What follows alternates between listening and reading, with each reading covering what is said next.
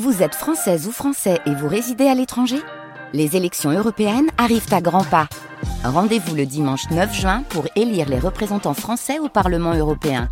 Ou le samedi 8 juin si vous résidez sur le continent américain ou dans les Caraïbes. Bon vote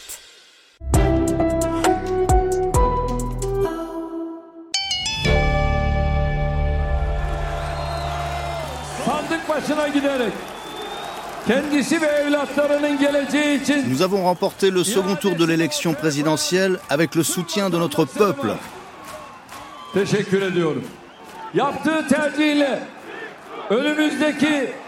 Je tiens à remercier tous nos concitoyens qui ont manifesté leur volonté d'avenir,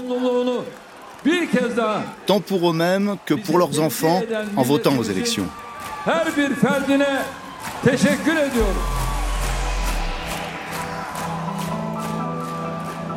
Istanbul, 28 mai 2023. Debout sur le toit d'un bus, garé devant son domicile, Recep Tayyip Erdogan regarde la foule déchaînée à ses pieds. Sa voix est éraillée, il vient de chanter, il porte un long manteau. À ses côtés, sa femme, Emine, le visage enchâssé dans un turban blanc. Le ciel est gris, presque le crépuscule. Recep Tayyip Erdogan savoure son sacre.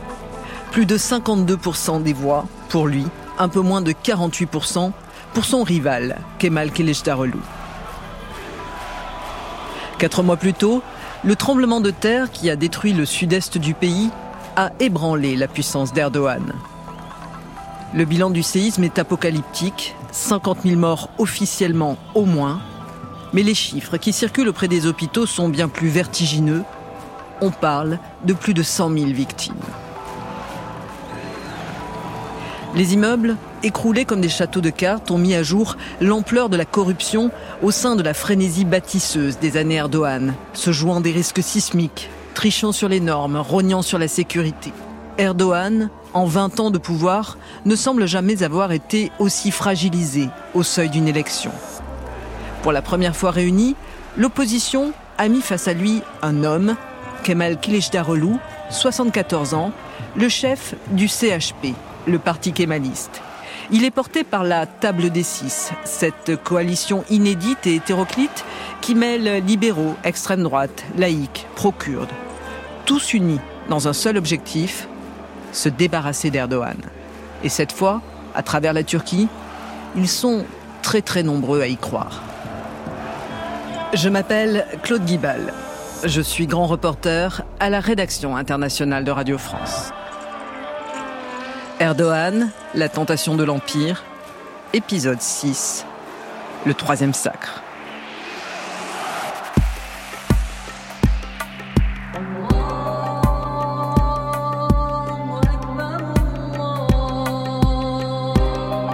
Türk milletiyle değil ama bizim diyor Erdoğan'la sıkıntımız var. Tayyip Erdogan n'est pas un démocrate de cœur. C'est un grand homme politique, grand homme d'État, c'est évident. L'élection a été fixée le 14 mai. La campagne a été éprouvante. En quelques mois, l'opposition a réussi à transformer l'image de Kemal Kılıçdaroğlu, cacique du CHP, en grand-père sympa et rassembleur de la Turquie. Tous les soirs, depuis sa cuisine, il envoie des vidéos où il promet aux Turcs le retour à l'apaisement, à la démocratie, à un pays uni dans sa diversité. Prenant l'union lorsqu'en face, en double inversé, Erdogan joue la polarisation. Ce dernier a pour lui à son service toute la puissance de l'État. Les institutions, les médias, les finances publiques, les promesses d'emploi, de reconstruction. Le 14 mai, au soir du premier tour, les espoirs sont immenses dans le camp de l'opposition. Mais c'est la douche froide.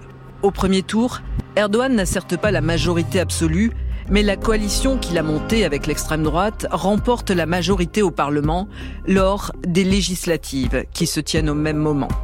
Le second tour a lieu 15 jours plus tard. L'entre-deux tours est épouvantable.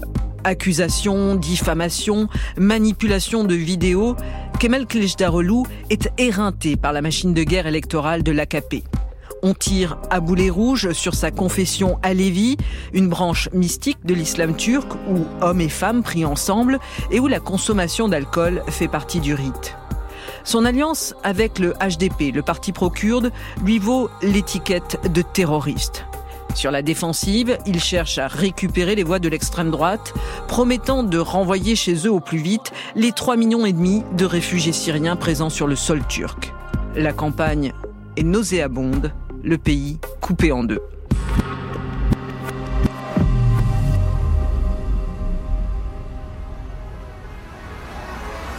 Dimanche 28 mai, je suis à Istanbul. Dans les bureaux de vote, l'air est électrique. Puis vient le soir et les premiers klaxons.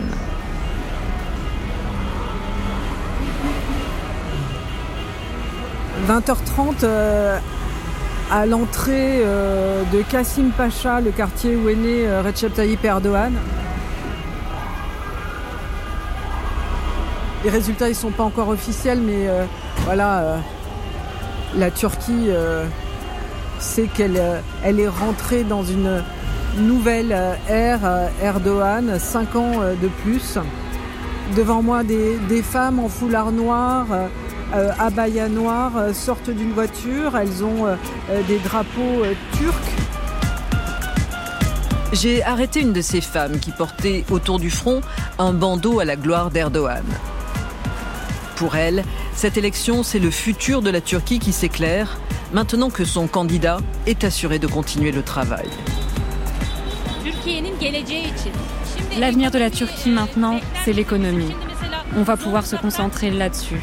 On a découvert du gaz, du pétrole. On construit déjà nos propres voitures. On fabrique des drones armés. On peut produire tout ce dont on a besoin. Ceux qui étaient au pouvoir avant Erdogan, ils n'ont rien fait de tout ça. C'est lui qui a réalisé ça. Et puis euh, accroché euh, sur les voitures, là juste devant moi, il y a ces jeunes qui ont le bras tendu avec deux doigts en l'air. C'est le symbole des loups gris. ce sont ces, milices d'extrême droite. xénophobes qui sont affiliés au MHP, le parti avec lequel Erdogan a fait une coalition pour cette élection. Si on est heureux ce soir, c'est parce que maintenant on a Kassim Pacha, le lieu qui a vu naître et grandir notre président Tayyip Erdogan. Être nationaliste, ça veut dire que nous, on ne s'incline devant personne, on reste toujours debout. Et le seul dirigeant qui se comporte comme cela, c'est Erdogan. Le monde entier a intérêt d'accepter. En fait, ce qu'on voit, ce sont à la fois euh, les conservateurs religieux voilés et puis euh, aussi toute cette Turquie ultranationaliste, euh, l'extrême droite qui est apparue comme bah, le faiseur de roi de cette élection.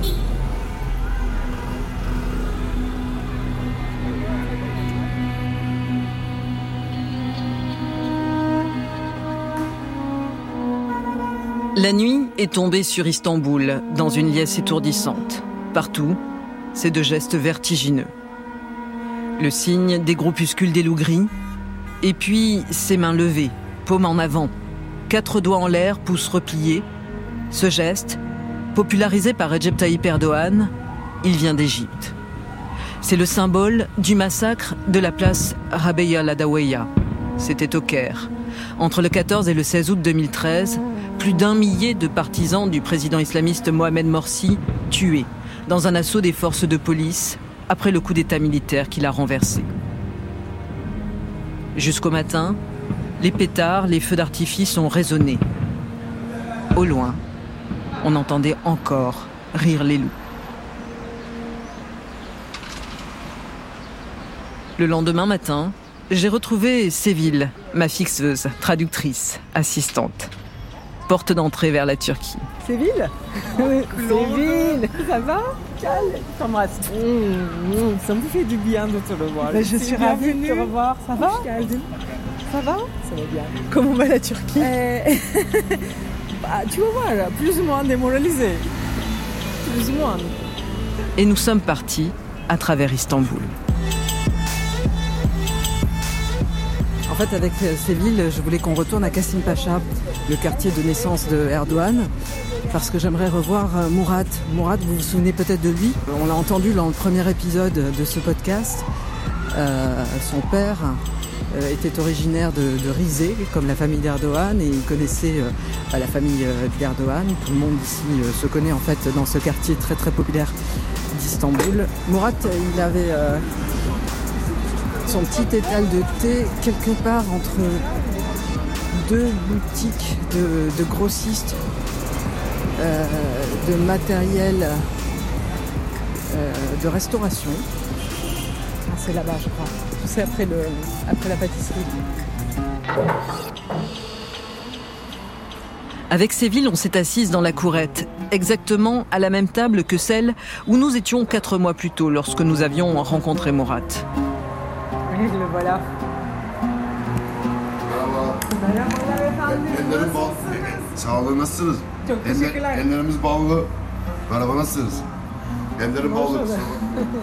Voilà Mourat qui arrive. Merci beaucoup. Mourat est en train de nous préparer la table. Hop, cendrier. Je voulais le remercier de son hospitalité la dernière fois. Geçen sefer bizi çok güzel ağırladınız. Çaylarınız zaten çok güzeldi. Ev sahipliğiniz de onun için tekrar teşekkür ediyoruz. Je lui ai demandé s'il était satisfait du résultat de l'élection. Recep Tayyip, c'est le chef, notre chef. Sa réélection, ça a fait trembler le monde, même en Europe. Tout le monde. Le futur, il est ici, avec Taïb. C'est vraiment le numéro un. Murat m'a expliqué que pour lui, Kemal Kilicdaroglu, le rival d'Erdogan, n'était qu'un jouet aux mains des étrangers. Qu'il ait été surnommé le Gandhi turc pendant la campagne le faisait rire. D'un geste, il m'a fait signe de m'approcher il avait quelque chose, disait-il, à me montrer. Alors, euh, Morat, il me montre sur son téléphone Recep Tayyip Erdogan avec euh, une photo et en dessous il y a marqué Evet, ça c'est oui. Il met sa main euh, en repliant le pouce et les quatre doigts en, l'air. Donc ça c'est le, sigle Rabia. L'autre geste que vous faites de la main, donc vous, vous faites donc vous mettez. Alors, ok, c'est l'alliance. Ok, en fait, la Mourate, il est en train de faire des gestes. Donc, il fait le premier geste, c'est quatre doigts de la main euh, en l'air. Donc, ça, c'est le sigle euh, Rabia qui est popularisé par les supporters de l'AKP. Le deuxième geste qu'il fait, il euh, mime le profil d'un loup avec ses doigts et deux doigts levés. Et ensuite, il joint les deux mains ensemble. L'alliance des loups. Vous, vous êtes un loup? Les deux. Mourat hoche la tête. Il est les deux, dit-il, l'alliance de Rabeyal, le camp islamiste, et les loups, sa famille, les ultranationalistes. Alors, j'ai voulu lui demander qu'est-ce que ça voulait dire être nationaliste en Turquie? Les valeurs du nationalisme turc, c'est un caractère particulier. La droiture, l'honnêteté, la morale, le respect.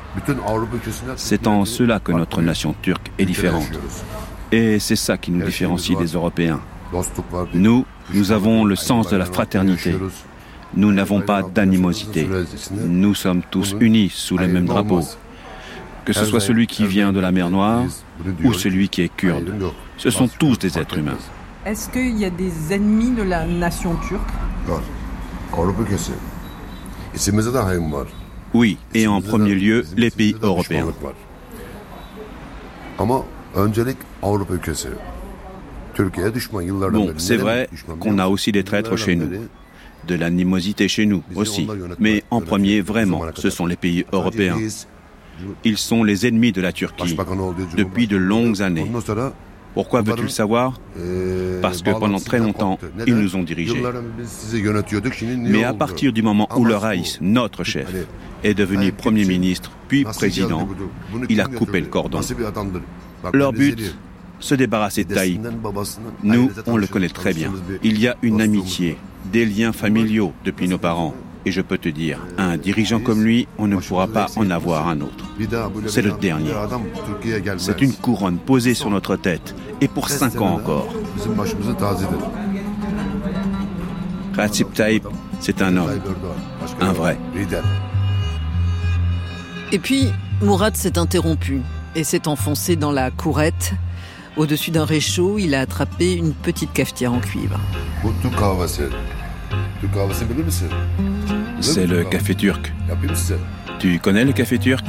Alors là, on est au-dessus du, réchaud. Et Mourad, il est en train de, de touiller ah le, café. Le café turc. Ah. Il mime le fait que c'est un, café euh, revigorant. En quittant Kassim Pacha, le fief de Recep Tayyip Erdogan, j'ai voulu entendre l'autre Turquie. Celle qui avait cru à l'espoir d'un changement. Alors avec ces villes, nous avons pris la direction d'un des quartiers plus modernes d'Istanbul. J'étais curieuse d'entendre la réaction d'Ali Bayramoglu, cet euh, éditorialiste que vous avez entendu dans le deuxième épisode.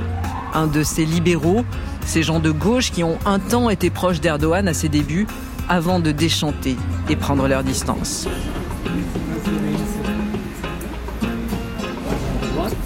Bonjour Ali, ça va Comment vas-tu Comment ça va Très bien, bien face-moi. Merci.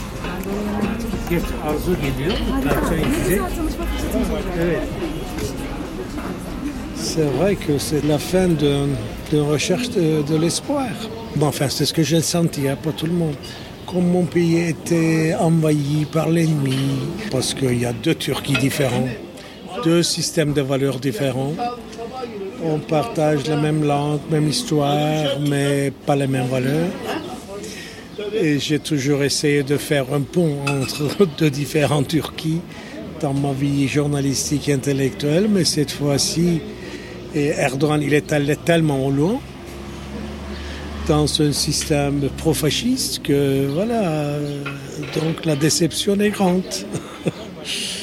voilà pour la première fois l'opposition était si forte, une opposition qui était réunie malgré ses fragilités.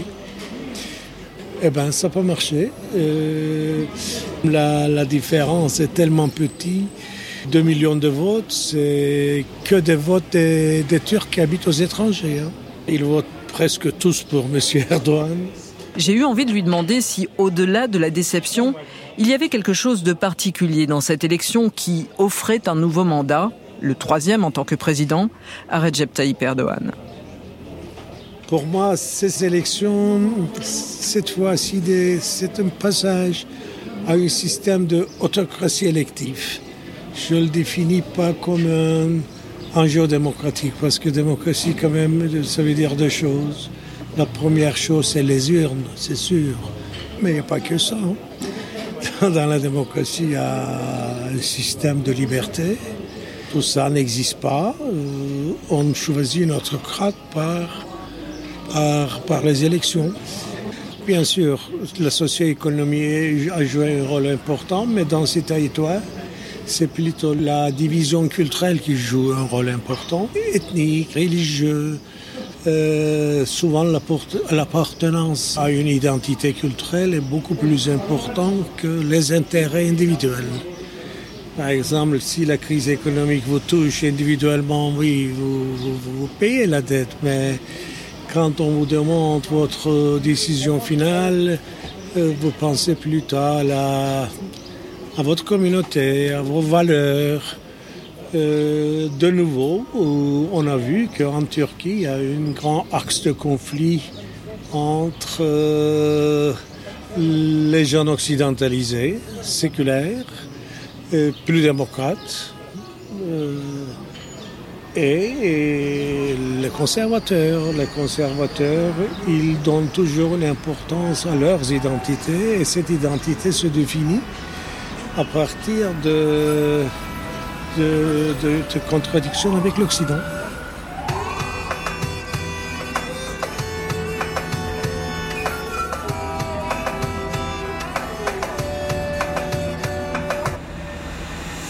Pour imaginer ce que pourrait être l'avenir de la Turquie à court terme, j'avais également rappelé Berkesen, cet enseignant de sciences politiques à l'université Sabancı d'Istanbul.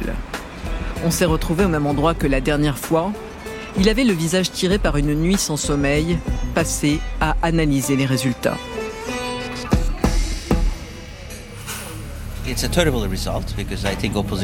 C'est un résultat terrible car je pense que les électeurs de l'opposition étaient vraiment persuadés de pouvoir cette fois battre cet autocrate populiste dans les urnes. Avec le contexte, le tremblement de terre, le fait que les partis d'opposition se sont tous rangés derrière un candidat commun, les chances du camp de l'opposition de l'emporter étaient assez élevées. C'est pourquoi de nombreuses personnes sont aujourd'hui démoralisées en regardant les résultats. Bien entendu, je suis également pessimiste, du moins pour l'avenir proche, notamment avec le Parlement. Comme de nombreux anciens membres de l'AKP ont été élus députés, ça va faire un énorme bloc qui va probablement remettre en question de nombreux acquis laïques du régime républicain. Par exemple, la question des pensions alimentaires va probablement être remise en question. Les codes civiques laïques seront ternis. Ils vont probablement légitimer le mariage des mineurs et faciliter la poursuite de cette pratique. Donc si on va par là, ce résultat est une catastrophe. En janvier et février, lorsque le tremblement de terre s'est produit, beaucoup de gens l'ont dit fini et qui ne seraient pas en mesure de réussir cette fois-ci. Or, il a quand même réussi. Qu'est-ce que ça nous dit de lui? Je ne pensais pas que le tremblement de terre allait faire baisser le vote Erdogan de façon significative. Tout d'abord parce que le tremblement de terre a frappé des bastions de l'AKP. La plupart des électeurs qui y vivent sont donc déjà très pieux et ont un schéma de croyance assez traditionnel. Je pense que la plupart ont gobé le discours d'Erdogan et d'autres selon lesquels le séisme était un acte de Dieu et que le gouvernement n'aurait rien pu faire face à une catastrophe de cette ampleur. On leur a aussi dit qu'à la suite du tremblement de terre, l'État a fait tout ce qui était en son pouvoir pour fournir de l'aide. Et bien entendu, le fait que l'État contrôle une grande partie des médias nationaux a donné du poids à ces arguments. Ils ont bombardé les électeurs avec cette propagande.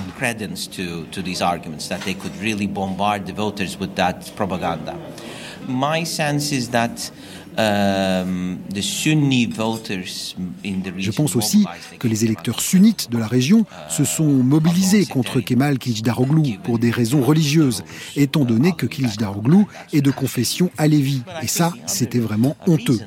Mais je pense que l'autre raison est que le gouvernement a distribué les secours selon des lignes partisanes. Il a récupéré entre ses mains toute l'aide qui était envoyée à cette région et il s'est ensuite concentré sur les zones pro-AKP. Les habitants de ces bastions de l'AKP ont donc bénéficié de certains avantages, alors que les bastions de l'opposition, eux, ont été complètement marginalisés.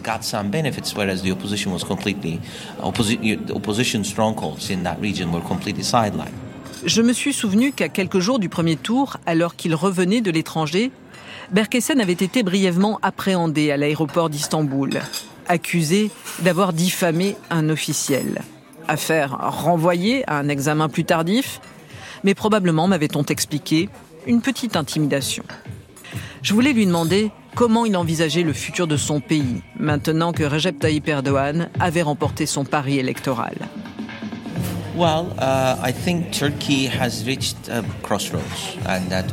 Je dirais que la Turquie est à la croisée des chemins. La direction que prendra le pays à partir de maintenant va être déterminée par une série d'évolutions politiques d'ici un an. Ce nouveau gouvernement va probablement tenter de transformer la société turque selon ses propres principes. Tout cela va jouer sur l'évolution économique et politique de la Turquie. L'économie turque ne se porte pas bien ces derniers temps et je ne pense pas que ce gouvernement ait les moyens d'améliorer réellement la situation. Jusqu'à présent, il a essayé de gérer la pauvreté plutôt que de l'atténuer et de l'éliminer et je pense que cette politique va se poursuivre. When it comes to foreign policy, it also puts Turkey in this very weird position. The current international system uh, creates dilemmas for en matière de politique étrangère, cela place également la Turquie dans une position très étrange. Le système international actuel crée des cas de conscience pour des pays comme la Turquie. Je ne pense pas que l'Union européenne soit prête à intégrer la Turquie.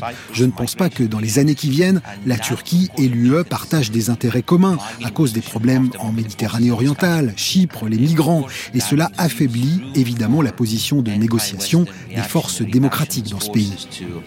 Et bien sûr, cela donne du champ aux forces nationaliste, réactionnaire et anti-occidental pour agir. Je pense que l'Union européenne va en souffrir car la Turquie va créer une grande instabilité anti-occidentale en matière de politique étrangère. Car la Turquie a probablement intérêt à revenir à la table des négociations, mais en ayant une position de négociation plus forte.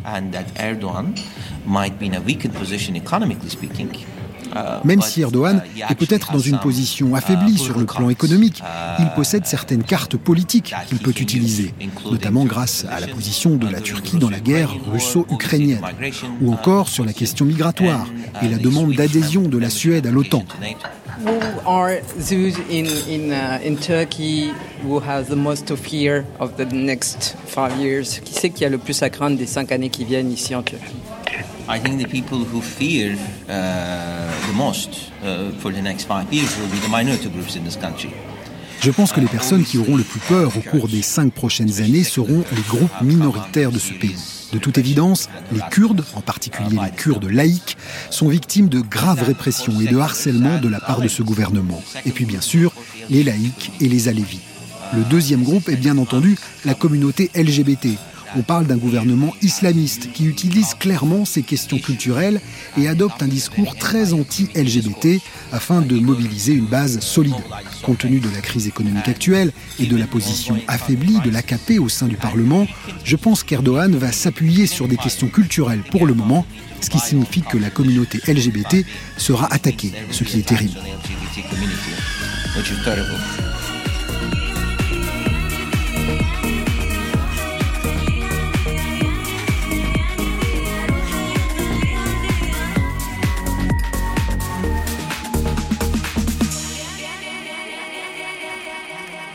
La communauté LGBT, les laïcs, les Kurdes, pour beaucoup de partisans d'Erdogan, les ennemis de l'intérieur, en quelque sorte. Que disait-il, Kilic Darolu Si vous voulez que Demirtas soit élu, votez pour moi.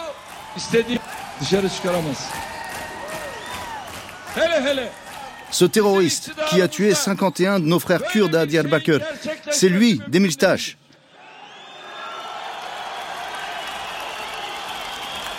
En Turquie, où l'ordre et la loi règnent, on ne peut pas relâcher Demirtas qui a causé la mort de 51 de nos frères kurdes.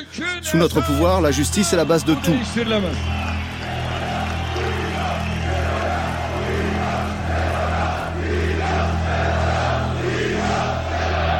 Ce grondement de la foule que vous entendez, ce sont deux mots terribles.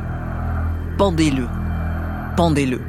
Ils sont adressés à Salahettin Demirtas, le leader du HDP, le parti pro-kurde, emprisonné en 2016 dans le cadre des purges menées par Recep Tayyip Erdogan dans la foulée du coup d'État militaire qui avait failli le renverser. Demirtas avait été officiellement accusé de soutien au terrorisme.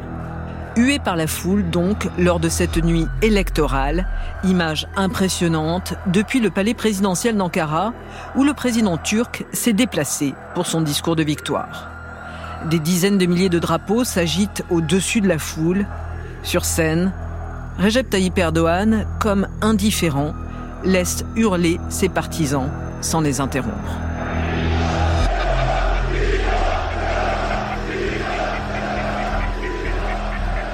Évidemment, j'avais ça à l'esprit lorsque je suis allé retrouver dans une petite rue de Kadikoy Messout un sociologue qui travaille sur le nationalisme et la question kurde.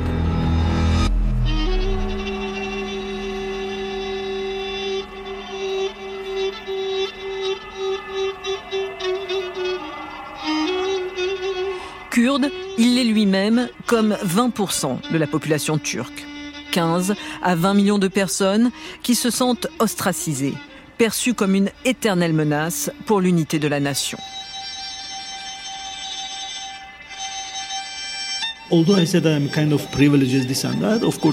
Kurd je dis souvent que même si je ne suis pas le plus représentatif, je suis kurde, toujours. Dans cette mesure, je peux dire qu'en tant que kurde, j'ai l'impression que mon identité n'est pas reconnue dans ce pays, comme si mon identité était secondaire, comme si mon identité représentait une menace. En fait, vous avez le droit d'exister. Vous êtes autorisé à vivre dans ce pays. Vous êtes autorisé à bénéficier des droits de citoyenneté fondamentaux, à condition de renoncer quelque part à votre kurdicité.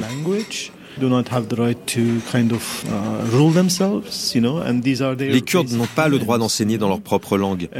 Ils n'ont pas le droit de se gouverner eux-mêmes. Ce sont leurs revendications de base, vous savez. Et depuis la fondation de la République, on leur dénie leurs droits fondamentaux. Ils se battent depuis des lustres pour les obtenir. Cette lutte, elle prend plusieurs formes qui vont de la lutte armée au combat politique légal. Là, petit rappel. Le combat politique des Kurdes, c'est bien sûr celui mené par le HDP. La lutte armée, c'est celle des combattants du PKK, le Parti des travailleurs du Kurdistan, dont le leader, Abdullah Öcalan, après avoir été condamné à mort en 1999, purge une peine de prison à vie dans l'île d'Imrali. Öcalan, avec lequel pourtant Recep Tayyip Erdogan avait amorcé en 2009 un début de dialogue, devenant le premier dirigeant turc à amorcer une ouverture envers les Kurdes. Un coup stratégique destiné à l'époque à élargir sa base électorale au moment où ses soutiens libéraux commençaient à faiblir, m'a expliqué Messoud Between 2009 and 2015, although there were ups and downs throughout the process, okay, entre 2009 et 2015, bien qu'il y ait eu des hauts et des bas tout au long du processus, ce qui a été mis en œuvre était énorme vraiment extraordinaire parce que pendant 80 ans, depuis la fondation de la République, le gouvernement a constamment nié l'existence de la question kurde ou refusé de reconnaître les droits fondamentaux des Kurdes.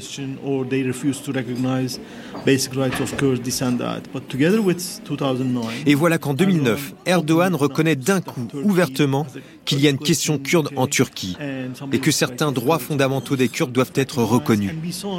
Et dans la foulée, il annonce qu'il donne le feu vert au service de renseignement pour négocier avec les groupes armés. Et ça, c'était encore une fois d'une nouveauté remarquable. Oui, vraiment, ce qu'il a fait à ce moment-là était extraordinaire. Et bien sûr, sur cette base, les Kurdes de l'époque étaient très enthousiastes. Vous imaginez, ils étaient pleins d'espoir. Ce qui a fait changer les choses, c'est la guerre en Syrie c'est certainement la principale raison. Erdogan s'est rendu compte que le cessez-le-feu allait finalement profiter au PKK en Syrie. Il n'y avait plus d'affrontement avec les forces de sécurité turques. Et à ce moment-là, c'est grâce à cela que le PKK a pu consacrer une grande partie de son énergie à la guerre civile en Syrie.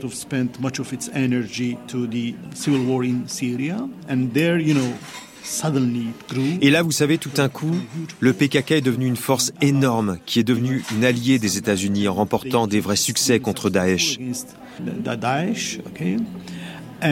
Et c'est comme ça qu'en 2015, Erdogan s'est rendu compte que le PKK en Syrie et le HDP en Turquie étaient tous les deux devenus plus forts qu'avant.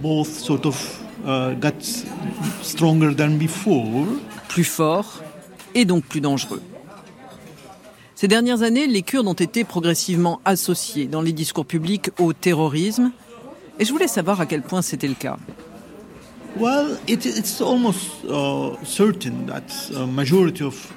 Eh bien, il est presque certain que la majorité des Turcs pensent que les Kurdes constituent une menace.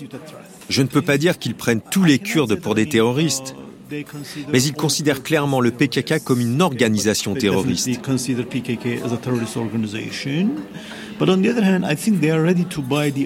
Je pense qu'ils sont prêts à accepter l'idée que si l'on accordait aux Kurdes des droits fondamentaux tels que le droit à l'éducation en kurde, cela augmenterait en quelque sorte leur force et pourrait mener à la partition du pays, que cela entraînerait d'énormes problèmes en Turquie.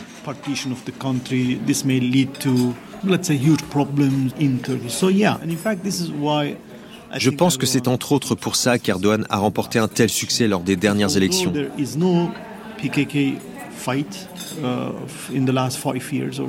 Car bien qu'il n'y ait pas eu de combat avec le PKK au cours des cinq dernières années, qu'il n'y ait pas eu de problème de violence, il a convaincu une partie suffisante de l'opinion publique que les Kurdes pourraient toujours créer un problème, qui pourrait mener, comme je l'ai dit, à la partition.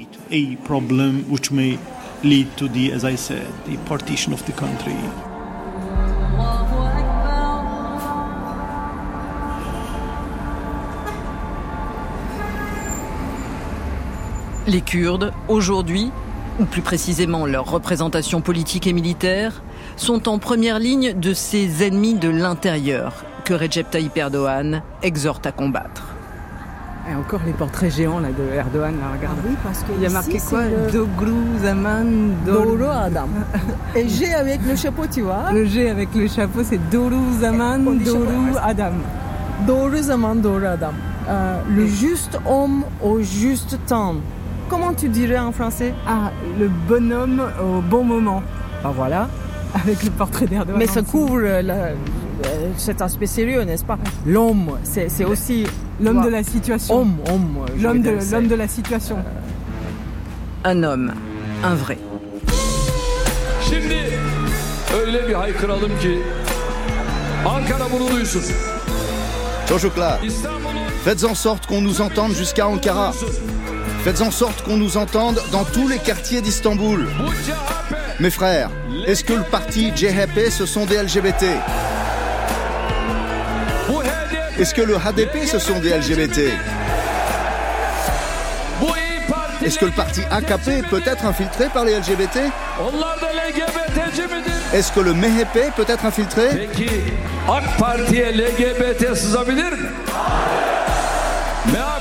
Rappelez-vous, nous renaissons, nous nous régénérons à chaque élection.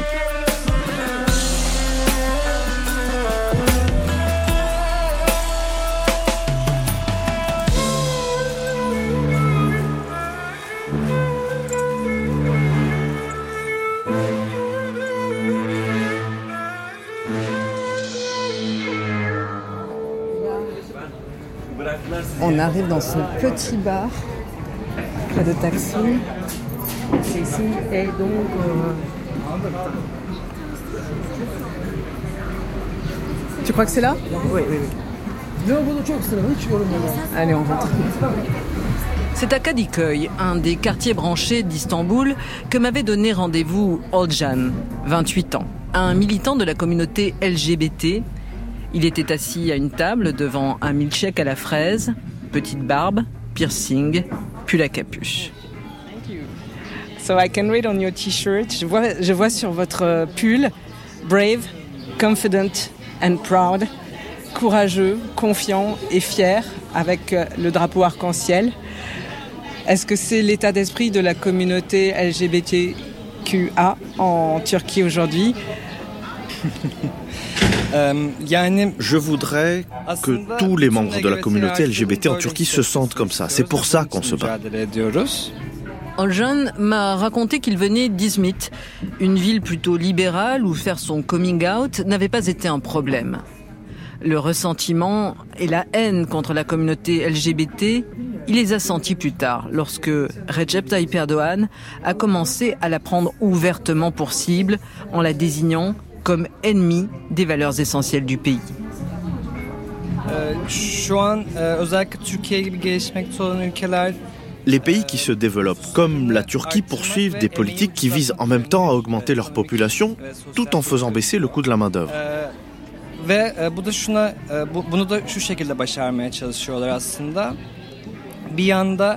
e, Ils y arrivent en criminalisant tous ceux qui ne cherchent pas à avoir des fonctions reproductives. Et ils endoctrinent les gens. Ils veulent des gens obéissants, gros travailleurs. Et la reproduction est considérée comme une des fonctions les plus sacrées de la vie humaine. e, e,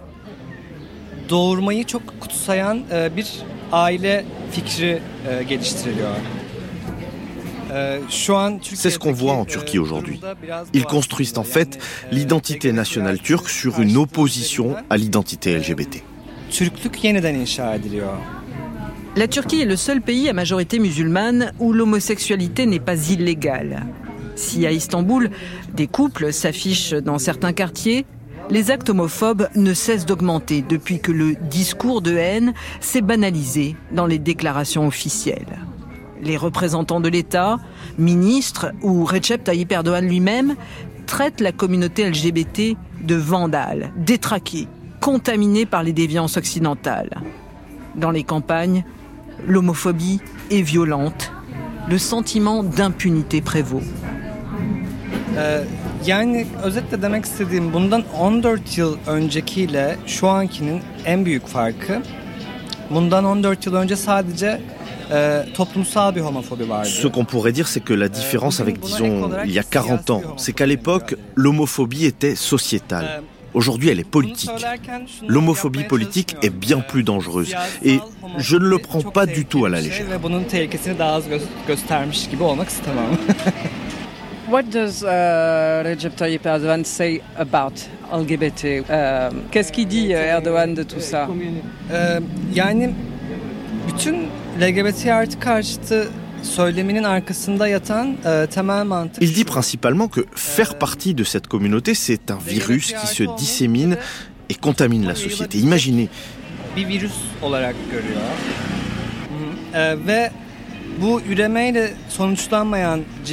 Il veut faire comprendre que cette sexualité, qui n'a pas de but reproductif, est quelque chose qui va bousiller la population, détruire la nation. En même temps, il place la famille en opposition à la communauté LGBT comme étant le cœur de la nation turque.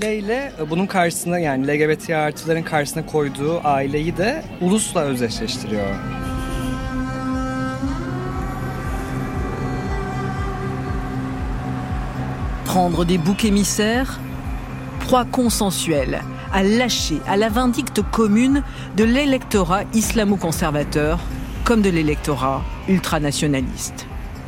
Polariser la société. La main de fer que Recep Tayyip Erdogan a resserrée sur la Turquie depuis la répression des manifestations de Gezi il y a pile dix ans a aussi frappé de plein fouet les intellectuels, les écrivains, le corps enseignant, les universitaires. Des universités vues par le président turc comme des bouillons de culture contestataire qu'il a voulu mettre au pas en imposant directement son choix de directeur des universités ou en nommant les professeurs. À l'université de Boğaziçi, l'université du Bosphore, une des plus prestigieuses du pays, cela fait plus de 600 jours, sans interruption, qu'à la mi-journée, les enseignants organisent une manifestation pas comme les autres, devant les bureaux de l'administration. Et là, les professeurs s'applaudissent et puis les étudiants autour qui se sont rapprochés les applaudissent aussi.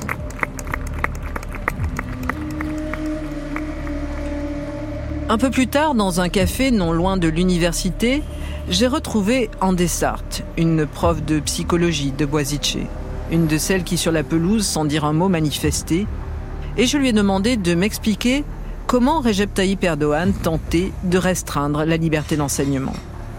For example, I should be free to select the research area that I want to work with. Par exemple, je dois avoir la liberté de choisir le domaine de recherche dans lequel je souhaite travailler, plutôt que subir la censure selon le sujet. Autre chose, la liberté universitaire, c'est aussi son autonomie.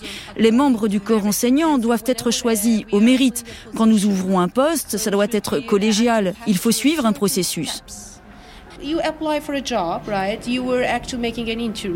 Vous postulez à un emploi.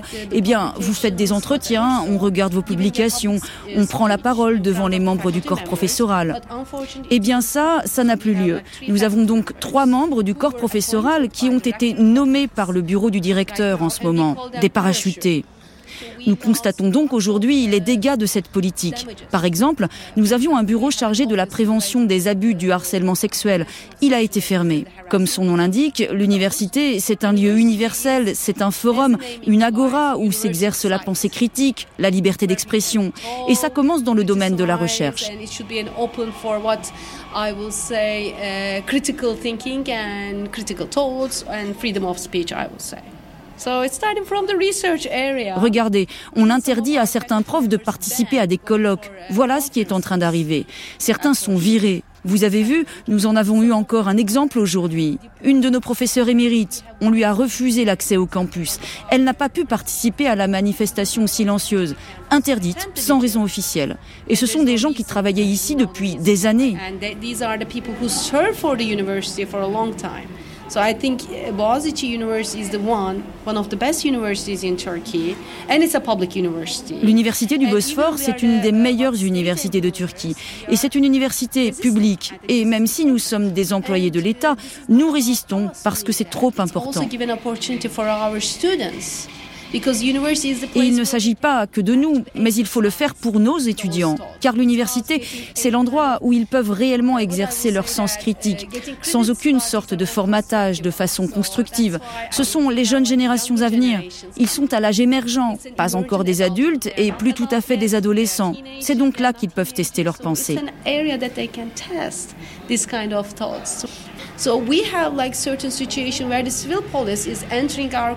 Ça se joue jusque dans nos salles de cours. Comment pouvez-vous enseigner quand quelqu'un vous surveille et que vous avez l'impression que Big Brother vous regarde? Comment vont les étudiants? Vous l'avez dit, ce sont euh, des adolescents. Ont-ils conscience qu'ils risquent de perdre leur liberté d'expression? Ont-ils pris l'habitude de, de restreindre leur propre liberté d'expression d'ailleurs? Le truc, c'est qu'ils ne savent pas comment c'était il y a 20 ans. Eux, ils ont connu le coup d'État, le mouvement de Gezi. Ce qui est triste, ce que j'observe chez mes étudiants, c'est qu'ils cherchent à partir étudier à l'étranger. Moi, j'ai été tellement heureuse d'étudier ici, à l'université du Bosphore.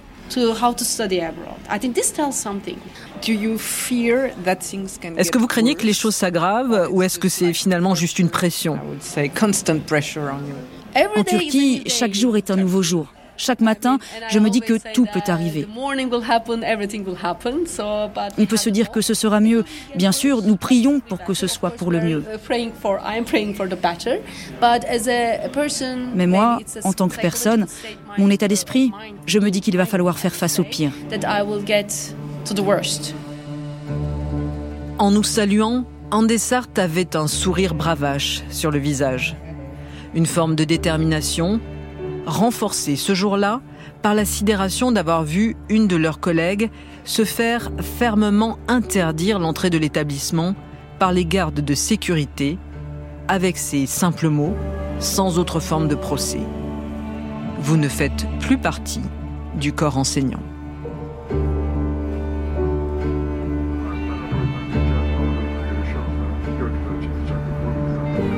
En reprenant l'avion pour Paris, je repensais à cette hémorragie de cerveau que redoutait Andessart, alors que des milliers de jeunes diplômés turcs quittent le pays, fuyant la chape de plomb, l'inflation vertigineuse, privant la Turquie de ses forces vives. C'était le politologue Ahmet Insel qui m'avait expliqué que Recep Tayyip Erdogan était un joueur de Taoula, le backgammon, le jeu national en Turquie.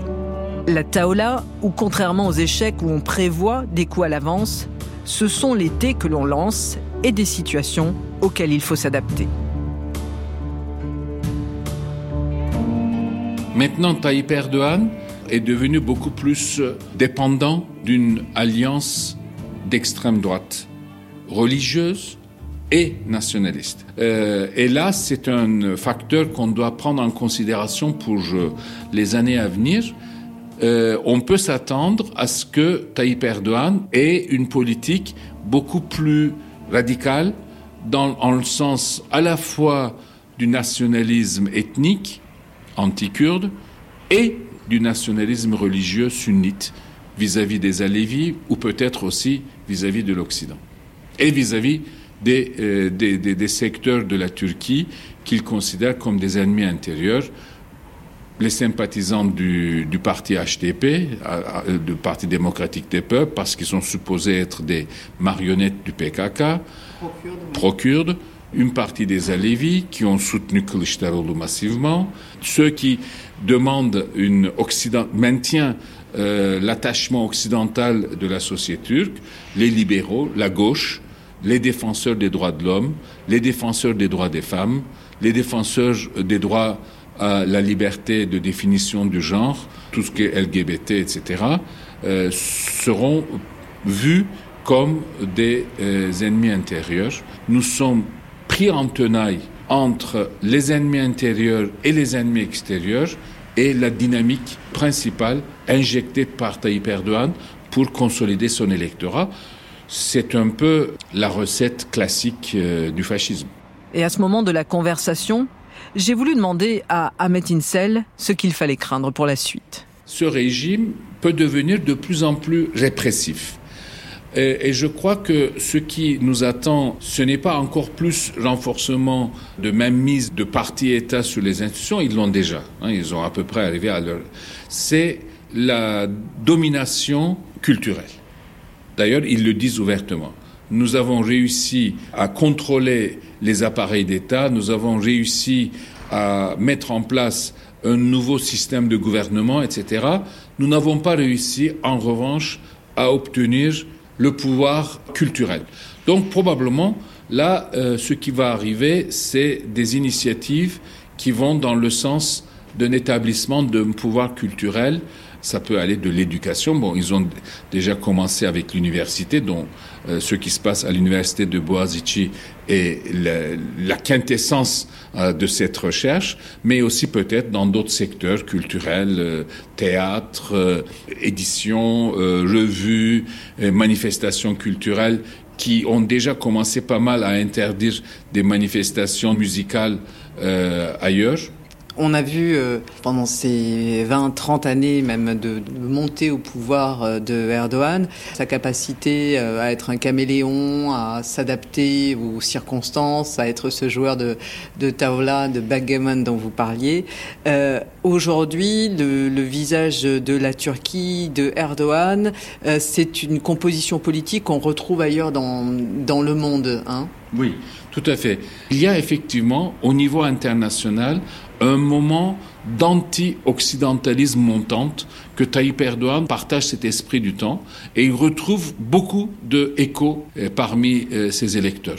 Si vous voulez, les ressorts de Tayyip Erdogan sur le nationalisme religieux, on le retrouve à des degrés différents, avec des religions différentes, dans plusieurs autres pays. En Inde, avec Modi, en Hongrie, avec Orban, avec les supporters de Bolsonaro au Brésil, les évangélistes, ou de Trump euh, aux États-Unis.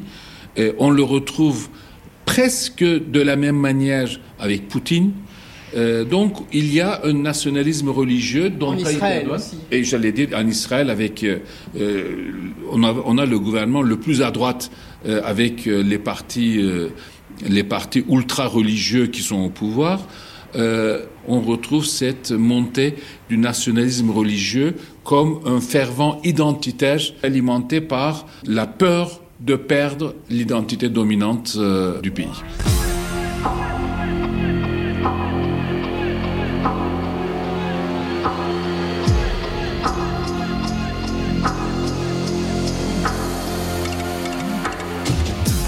L'islam et la nation.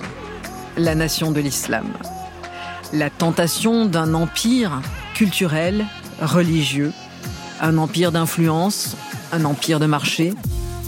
Erdogan, le sultan caméléon, aborde son troisième mandat présidentiel plus que jamais endurci par ces trois mois incertains où il a senti son trône se dérober. L'incroyable animal politique a su rebondir, faire feu de tout bois et surtout sentir comme personne d'autre son pays, ses aspirations, réussissant son pari d'être là pour faire entrer la Turquie dans un nouveau siècle, 100 ans après la fondation de la République par Atatürk, ce père de la nation dont il veut effacer et surpasser le souvenir dans le cœur des Turcs.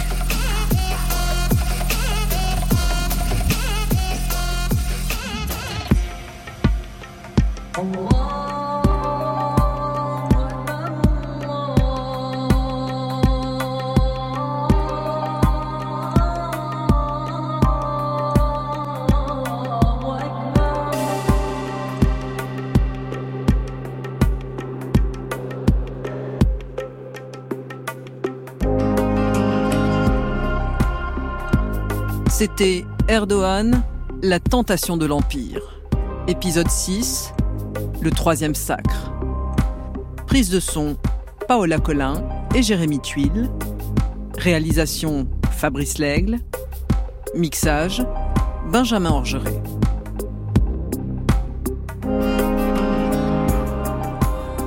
Erdogan, la tentation de l'Empire, est un podcast original de France Inter en collaboration avec la rédaction internationale de Radio France.